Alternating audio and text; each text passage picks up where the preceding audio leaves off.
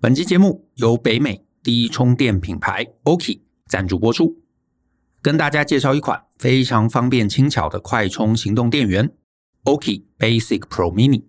它自带手机支架，可以架着边看剧边充电。上方的三个不同充电接口提供多种装置充电。除此之外，还有方便的无线充电功能。最让人喜欢的是它轻盈的重量，户外旅游携带没负担。另外，如果要带很多三 C 出门办公的话，Oki 的 PAB7 的快充充电器也很适合你。它的外形精致简约，一百瓦高功率输出，加上有四个充电孔，同时充手机、笔电都没问题。在六月三十前购买 Oki 全系列产品，输入听众专属优惠码大写的 Small Talk，可享九五折优惠，一定要大写才有效哦。详细优惠资讯，请见节目下方说明栏。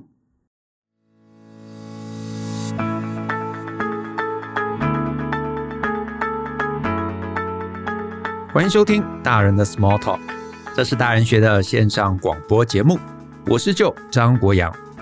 大人学啊是个分享成为成熟大人必备学问的知识平台，我们长期分享职业发展、人际沟通、个人成长、商业管理。以及两性关系等等的人生议题，欢迎大家可以多多关注。那如果呢你喜欢我们的内容啊，请帮我们五星好评，并欢迎呢留言来聊聊你觉得很棒的地方。那当然也请帮我们分享给你的亲朋好友。那在今天的节目中啊，我要来回答一位听众的提问。那如果呢你有任何问题哈，或者有任何事情想跟我们讨论的，欢迎啊，你可以写信到 podcast at ftpm 点 com。点 tw 这个信箱，好，那我们呢，如果是在时间允许的范围内，啊，或者这个内容啊，它非常值得讨论，那我们呢就会把你的问题挑选出来，啊，作为我们一集的这个内容。那今天来信的这个朋友啊，他署名叫做小花，好，我先把小花的信啊念给大家听。他写说呢，Brian Joe，你们好，我是大人学的忠实读者，一直以来啊都有收听 Podcast 及阅读你们的文章。那有时呢，还会分享给朋友，从中获得很多启发，非常感谢你们。我目前任职于社团法人，那收入呢大多为政府补助，还有政府专案。那理论上啊是很稳定的工作，但是呢人的问题实在很多。协会的生态啊是大概一两年会换一个大老板。那我跟我的老板呢是前任的大老板找进来的，可是呢现任的大老板非常讨厌前任。那连带呢也不喜欢我们，所以呢就会有以下的状况。第一个，因为我们是来做协会公关，那大老板一换，部门其实就被裁撤了。那我呢只能转任其他部门，那公关的工作啊也被我们带了过去。第二呢，过去做的行销专案全部都被喊停，那包含呢发展中的吉祥物也不能再使用。大老板呢是没有明讲是什么原因。可是呢，我们私底下猜测啊，是政治问题。那同样的问题延续到现在，那为了制造声量啊，我们的年度目标，我们呢要发展新的行销专案或者公关活动。那有时呢会被上层叫停，那有时呢则不会。那因为呢没有一个确切的规则，那我呢跟我的主管报告这个状况，他说呢就都做做看，被骂再说。可是呢问题是我们需要请美编做视觉。那美编呢就会来质问，为什么他们辛苦做的视觉没有刊登？那告知原委呢，他们会说，那干嘛要做这些不会过的专案？那我呢也曾经建议老板，要不要呢执行专案之前，先跟大老板讨论讨论啊，得到首肯，我们再继续往下走。可是呢，我的老板不愿意，因为觉得这样就会被限制住。那我卡在中间呢，非常两难。那第三点，我老板啊是空降的中高阶主管。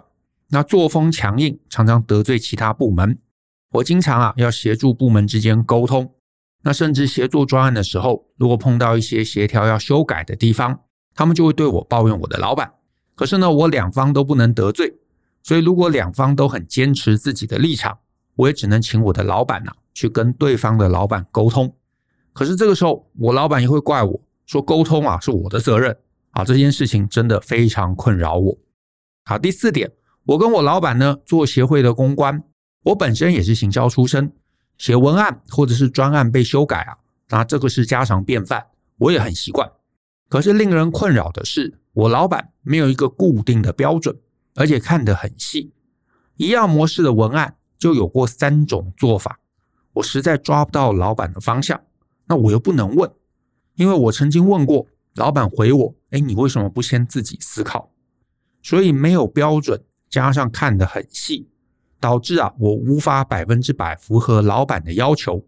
所以最后我放弃跟老板的沟通，一切就照旧规，随便老板想怎么改就怎么改。好，以上四点。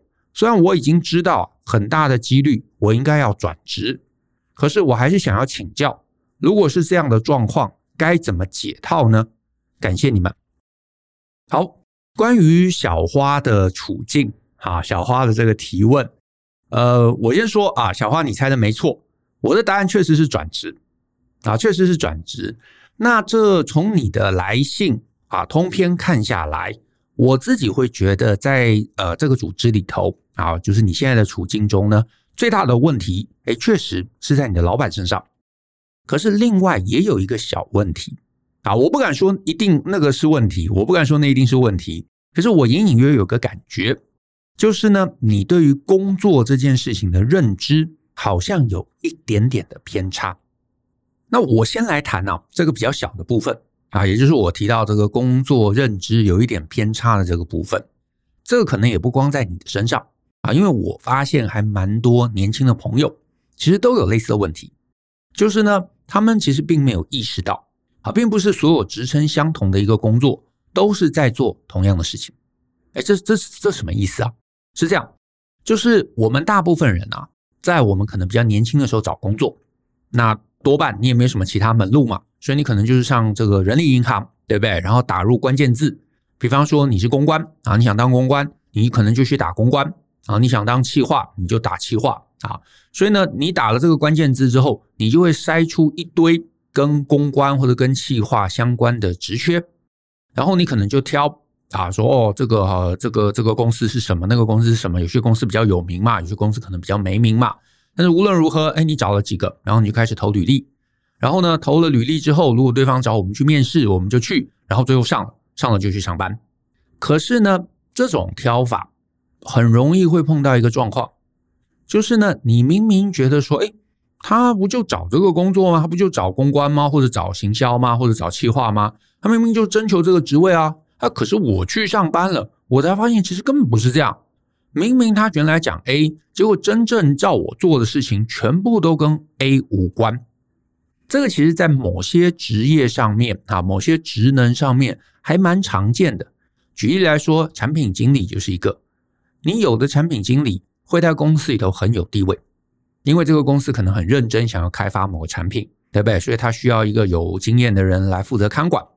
可是你也会发现，产品经理有可能是在另外一个极端，就是你去了之后发现，哇，我完全是在公司里头是一个非常边陲的角色，呃，这个关键的策略的主导。我完全你知道不能参与，可是呢，公司可能会期待我做的比较多是一些行政支援的事情，对不对？比方说把进度到呃去工程师那边去收集过来，然后回报给主管啊，用 Excel 做出各式各样花花绿绿的报表啊，提供给主管，或者是每天就写一些送审的文件，然后交给公部门啊，因为为了审查或者为了这个补助啊，这些都都很常见。那行销公关不巧。刚好就是在这样的一个范围内，他非常非常容易碰到我上面提到的状况。你以为啊，很多人以为，诶，行销公关应该去哪里都是做行销公关，诶，没有，他跟产品经理一样，你有可能去某个地方，它是真的核心的行销公关，你去了另外一个地方，就完全不是这么一回事。所以呢，你在去一份工作之前，你绝对不能看了一个头衔，你就会觉得哦。啊，我找到了啊！我找到一个公关工作，我找到一个行销工作，我找到一个产品经理工作。而不是这样，你反而还要再进一步的去想想，我假设去了这个公司，我的这个头衔，我的这个职能，到底在这个组织里头可以提供的价值在哪里？如果是正相关的，那有可能做的会是你期待的工作；如果不是正相关，那有可能你去做的就会是一些边陲。边边角角的工作，因为所有的工作内容啊，我得说，它其实跟那个 title 无关，啊，title 无关，就像一个主任，你在一个船厂啊，比方说什么中油啊，或者一个科长，哎，其实很可能是一个很高的职位。可是呢，你换到了另外一个，比方说一个保险业，搞不好人人进去第一个 title 就是主任，甚至就是经理，对不对？所以你这个头衔，你这个 title，它其实是跟组织的目的有关。那你的第一步啊，找工作的第一步，其实你反而要先去想这个组织。它到底经营背后的目的是什么？有一些公司，它的经营目的、它的存在价值是非常非常明确的。比方说，我之前常举例，SpaceX 或特斯拉或 Netflix，甚至台积电，你不用进去，你大概就知道这间公司它是怎么获利、怎么怎么营收的。你也大概可以知道，你进去之后，你每天你的这个工作多半是在干嘛？比方说，你去 Netflix。你你知道吗？这间公司它是做这个影音串流的啊，所以呢，所有职位的存在目的一定都是为了要去支持啊，让这件事情可以成真嘛，让这个影视串流这件事情哎是可以顺利的，是可以你知道呃赚到钱的。比方说，你的工作可能是去确保影片可以拍出来，去确保这个串流的顺畅啊，技术上面问题的排除，或者是确保客户观影的体验是满意的。啊，甚至是呃收费是正常的，是正确的，或者是协助客户呢，在他的设备上面啊，可以正常的观看啊，处理金流啊，处理法律啊，处理 HR 等等等等这些事宜。所以所有的这些职位在里头，都是为了让这整个价值是可以体现的。所以呢，如果你的职位是跟做影片啊，是跟串流技术啊，啊是写 App 啊，是跟这个呃影片电影的授权有关啊，然后连接很强。那你多半就会在这个公司里头是在比较核心的，是会比较重视的。可是如果你的职位跟刚刚提到这些主题是比较薄弱的啊，比方说你是负责在公司里头帮忙，你知道送信的，那你当然就会比较边陲。好，讲到这个，我印象中我好像之前有讲过一篇啊，我我有点忘记那个标题了。可是其实就是在谈你其实去观察一间公司它的现金流，就是从哪里收钱呐，你就会知道。你的职位在这间公司里头的重视程度到哪里？像刚刚提到你是拍片的，那你在 Netflix 肯定就会比较核心嘛。啊，你是一个机械工程师，你在这个特斯拉应该也不会没事可以做。好，所以如果你去的是一个呃目的性非常强的、非常明确的商业团体，你通常进去之前，你大概就可以猜测你的这个头衔、你的这个角色、你这个职能，到时候进了这个公司里头。它到底是核心还是边陲？可是除此之外都会麻烦。比方说社团法人，这常常就会是一个非常非常尴尬的状况。为什么？因为呃，我们这样讲，从法律的角度而言啊，以我的理解，有可能我理解不对啊，那大家大家可以留言再让我知道。可是呢，以我的理解而言呐，所谓社团法人，它其实就是一个有法律地位的社团。那这个社团可以是任何社团，比方说它可能是同行业的一个互相联谊的目的，它可能是一个兴趣的同好会啊，什么什么天文社之类的。那甚至是它可以是一个研究会，它可以是一个商会啊，甚至它可以是啊有这个所谓政治目的，甚至是啊纯粹就是公益性质的一个组织。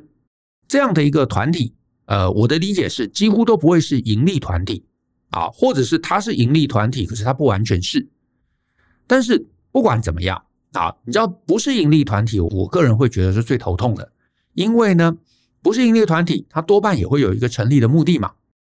所以呢，你如果去这样的一个单位上班，去之前的第一个重点就是要搞清楚这个团体它的成立目的、它的存在目的到底是什么。因为如果你去了，你所具备的技能，或者你去的这个头衔哈，或者这个职位，是对这一个组织的这个目的啊。是有帮助的，你在后续就会好做事，你就会生意比较大，你就会比较有权利。可是呢，如果你不是，你就会发现你进去之后啊，是处处受限。这尤其啊，对小花目前你的专业，也就是公关行销是更重要。因为如果你进去的这个单位，它存在目的就是为了要推广某个理念，那你的公关行销很可能就是你要专门去推广那个理念，对不对？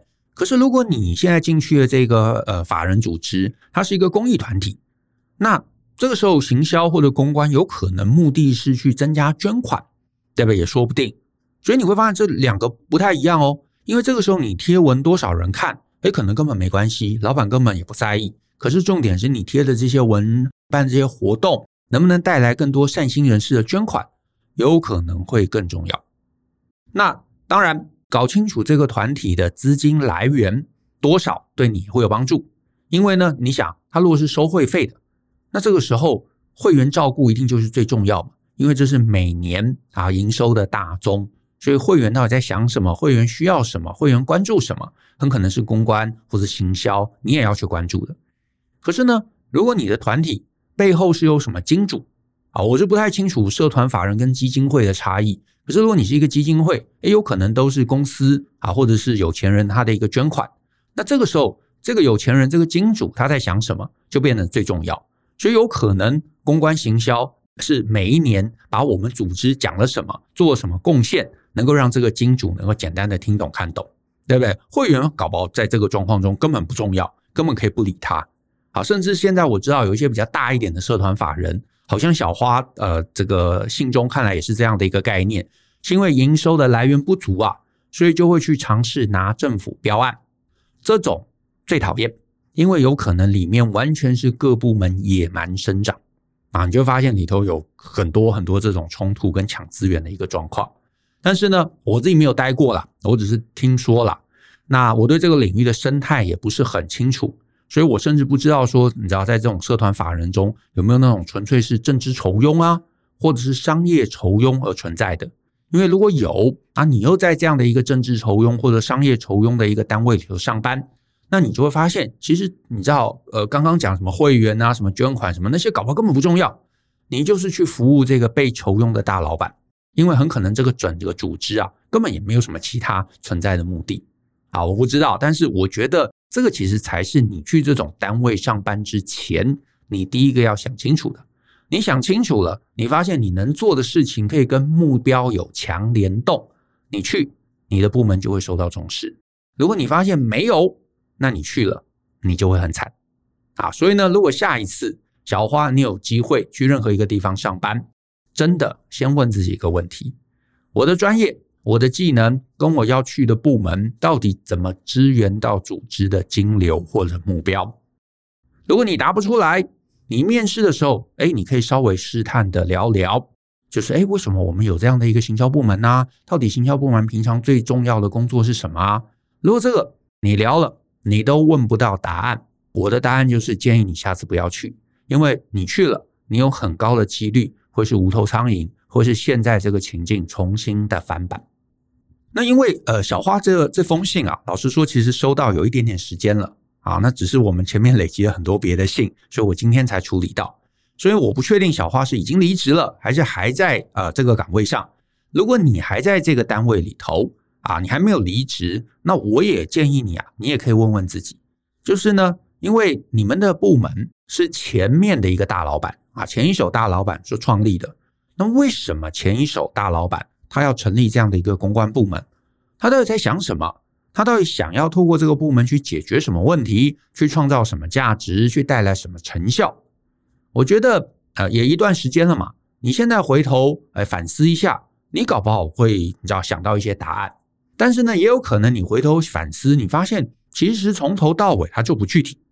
好，或者是当时大老板有一个什么想象？会觉得，哎，有个行销部门，它可以创造一个什么价值？可是呢，这个价值可能始终没有体现，或者是体现之后，它没有办法，你知道，持续的这个呃延续下去啊。因为有些老板他可能没做过什么什么部落格行销，可能没做过什么粉丝页行销，对不对？他想说，哎，我有一个单位，他专门来做这个事情，哎，搞不好可以创造声量。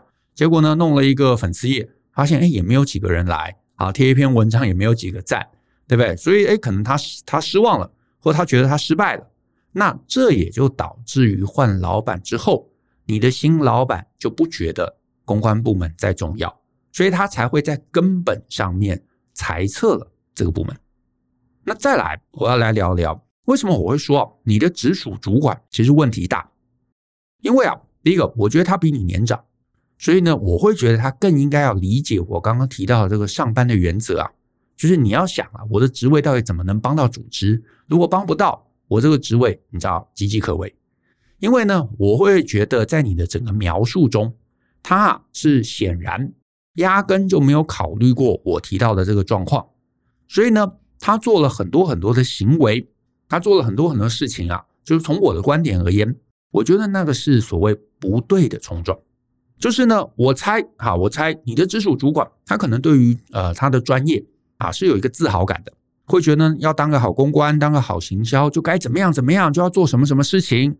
然后呢，呃，另外一个可能性就是他会觉得他出来上班嘛，他还是希望说能够实现他的理想啊，做出他觉得很赞叹的一些行销方案啊，很赞叹的一些企划啊，我觉得我是这样看，好，我是这样看，就是呢，我们大家出来上班嘛，想自我实现，想做很棒的企划，这个无可厚非，这个当然没有问题。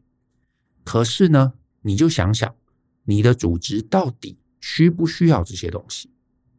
如果你发现组织其实不需要，其实你知道最简单的就是去一个真正的公关公司，比方说，呃，你去像什么奥美啊，或者去任何的这种什么活动公关啊，哪怕是什么网络行销的这个媒体公关都好，因为这些单位它的商业目的是很明确的，它就是接案嘛，它就是满足客户嘛，它就是把东西卖掉嘛。所以如果你有很好的点子，你有很好的创意，客户买单，市场买单。哎，你就 OK，你就会做出价值。可是社团法人，我刚提到很尴尬。如果你自己都回答不出来，为什么我们组织需要公关？那你就会发现，你们光是两个人要在这个组织里头存活下来，就有很大的困难嘛。而且我所谓需要，是我前面提到，你们可以在数字上面做出价值。换句话说，就是简单的回答一个问题啦。有公关没公关，到底怎么样可以有效的帮组织拿到更多的钱？如果有你们，可以收到更多会员费；有你们，可以拿到更多补助；有你们，可以让东西卖得更好，市场赚更多钱。这个叫做有效。呃，可是我知道这个问题问出来，很多人会讲一些很虚的东西啊，就是什么哦，有了有公关，我们就可以让组织的能见度提升啊，我们可以让更多人知道啊，呃，或者碰到任何问题，我们可以协助去发言啊，我们可以呃发广告，我们可以发新闻稿啊，等等等等。可是这些都是次要的，也因为这些都是次要的，这些都不是立刻可见的价值，所以新的大老板会裁撤，或者是就像现在。把你们并到其他部门，你你可以看到哦，裁撤并到其他部门，其实就是一个组织告诉你，我不需要你们单位了。结果呢，你的直属主管碰到裁撤，他还是没有去想这个问题。他结果呢，他甚至是照你的信中说的，他试着把公关的工作带到别的部门去做。这个我会觉得显然就是大错特错。因为如果我是他，我面临这个裁撤的当下。啊，就算我没有要离职，我也立刻应该要跑去找大老板嘛，跟他同步一下，就说：“哎，大老板，你怎么看公公关这件事情啊？你还是期待我们后面要做公关的事情吗？”哎，没有，他没有，他期待公关的专业可以依附在别的部门中继续发扬光大。其实这就把你们放到了一个更困窘的一个处境上，甚至你心中有说到，他还跟你说：“先做做看，被骂再说。”可是我告诉你，先做做看，被骂再说。他传递出一个更大的警讯，因为你想，你的直属主管他是一个中阶主管，如果一个中阶主管不了解公司目标，不了解大老板的目标，那他提出这个所谓“先做做看，被骂再说”，那你只会让自己还有属下的状态更惨嘛？因为我们有工作经验呢，我们都知道，你就算每天你很小心，你很仔细的跟你上面的主管同步。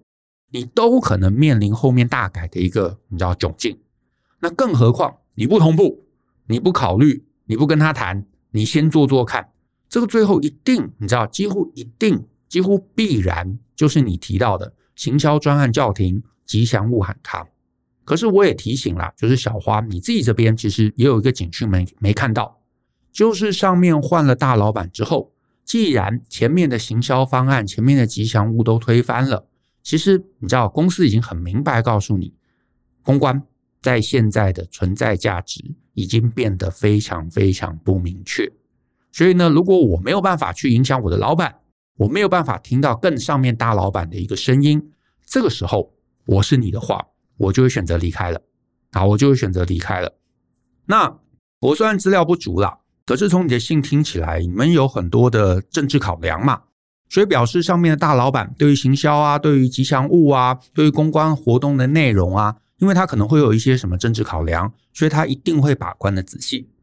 那既然你待的组织营收不明确，政治考量又很多。那公关跟行销，你本来就是很密切要跟上面来做，你知道非常非常细微的同步，因为一篇东西发出发出来发错了，搞不好就会你知道造成很大很大的麻烦。可是啊，你信中又提到一个东西哦，就是你在信中有写到，你写说，我曾建议老板，要不干脆执行专案前先跟大老板讨论，得到首肯再往下走。可是呢，我的老板不愿意。因为觉得这样会被限制住，我非常两难。那我我把刚刚你信中这一段又念了一次，我看到这边，我心中一惊，因为我会觉得这甚至是职场伦理的问题。为什么我说这可能是职场伦理的问题了呢？因为你的老板，我感觉他一直以为自己是一个独立的单位啊，就是我自己也碰过一些啊一些创意的人才，他会觉得创意这件事情是无价的。啊，创意是不能被干涉的，不能被老板干涉，不能被金主干涉，不能被政治干涉啊，什么都不能干涉。可是我得说，我对这个认知是不完全同意的啊，不完全同意的，因为在所有的组织中，公关也好，行销也好，创意也好，它绝对都是为了组织的价值来服务。换言之，如果你没有跟上层同步好，那最后一定是被阻拦，一定是被叫停。这几乎是你知道毋庸置疑的一件事情。就算你知道，就算因为可能审查不仔细，他能够逃脱没有被发现，我也还是会觉得这是高度的不符合职场伦理的一件事。因为创意独立这件事情啊，我不觉得是可以无限上纲的。你就想嘛，今天你去一个社团法人，如果他是一个偏蓝的，那你是一个创意者，你非要跑去做一些比较绿的题材，那一定会被挡嘛。那当然，反过来，今天你跑去一个比较绿的一个团体，你作为一个创意者，你非要做一个比较蓝的一个题材，那你知道上面的上面的人也不会开心。那我知道有人会说，可是我有信念啊，啊，我不认同我组织的信念啊，我就是要做我认同的东西。可以，我觉得这是一个自由社会，你想要说什么东西，你想要做什么东西，没问题。可是你不认同那个组织，你一开始就不要去。我觉得这才是根本解，对不对？你不认同蓝没关系，你不认同绿没关系，你不认同核能，不认同环保，不认同同性婚姻，不不觉得这个孤儿老人可怜啊，不觉得北极熊很重要，没问题，我没有意见。可是你就不要去相关诉求的组织，对不对？就算你发现，哎，这我的组织居然诉求这个东西，你也可以离职啊，你也可以不做啊。可是我不能认同的一件事就是，你跑到一个组织，这个组织可能保守，可能激进，可能任何状况。然后呢，你拿了那个组织的薪水，你又在行销创意上面跟对方作对，这个我不能接受。好，这个我不能接受。你可以不拿钱，然后讲一些跟他你知道立场不一样的东西，这个没有问题。自由社会，你本来就可以有任何创作的自由。可是你不能又拿钱，你又不跟组织的意志同步，我觉得这个就完全说不过去了。也因此呢，退回来。你的老板能力如何？我不知道。可是呢，当他试着不跟上面的人同步，当他很担心啊，上面人知道他在做什么的时候，就会打断他的创意的时候，这个我会觉得是我比较不太能够认同的一个工作伦理啊。以我自己而言，在工作上面，我可以接受一个人，你知道，就是呃，有任何问题啊，勇敢做自己啊，甚至什么迟到早退都 OK。但是我不能认同一个人到一个保守的组织，可是非要在里头发挥创意。上班拿薪水，其实讲难听，也就是一个对价关系嘛。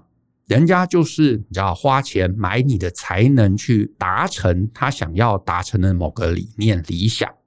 所以这就是为什么我又回到前面，你在去上班之前，你应该要先搞懂组织的期待，搞懂组织的期待，想想。我的技能、我的能力、我的价值观，到底能不能满足那个期待？可以，我去，那皆大欢喜。你觉得不行啊？我的技能可能不足以呃满足他的需求，或他的需求不是我想做的事情，或者他的理念跟我抵触，那你一开始就不要去，对不对？因为你说你说做公关做行销，这市面上有各式各样的媒体公关、活动公关啊、广告公关，什么各式各样的，你都可以去。那你想要自由发挥的，就去那些地方嘛。跑去一个保守的地方，非要发挥创意，我觉得你是恶搞雇主，也是恶搞自己，没有意思啊，没有意思。可是我不会说这是你的问题，我不会说这是小花你的问题，我会说这比较是你老板在上班这件事情上面的一个认知问题。所以呢，小花你现在卡在中间，很辛苦，我建议你离职，去一个你舒服的地方。去一个呢，那个组织本身就认同行销公关价值的地方，去一个上下认知一致的地方，这些地方这些条件都达成了，你就会发现，你信中提到这些所有问题，它会自然的迎刃而解。那以上建议啊，希望对于小花能够有所注意。那今天的节目就到这边，谢谢大家的收听。那如果呢，你喜欢我们的节目啊，欢迎分享给亲朋好友，尤其欢迎大家在节目下面留言给我们一些鼓励。那我们呢，就一起相信思考，勇于改变，一起学习种种能成为成熟大人的必备学问吧。那我们下次见喽，拜拜。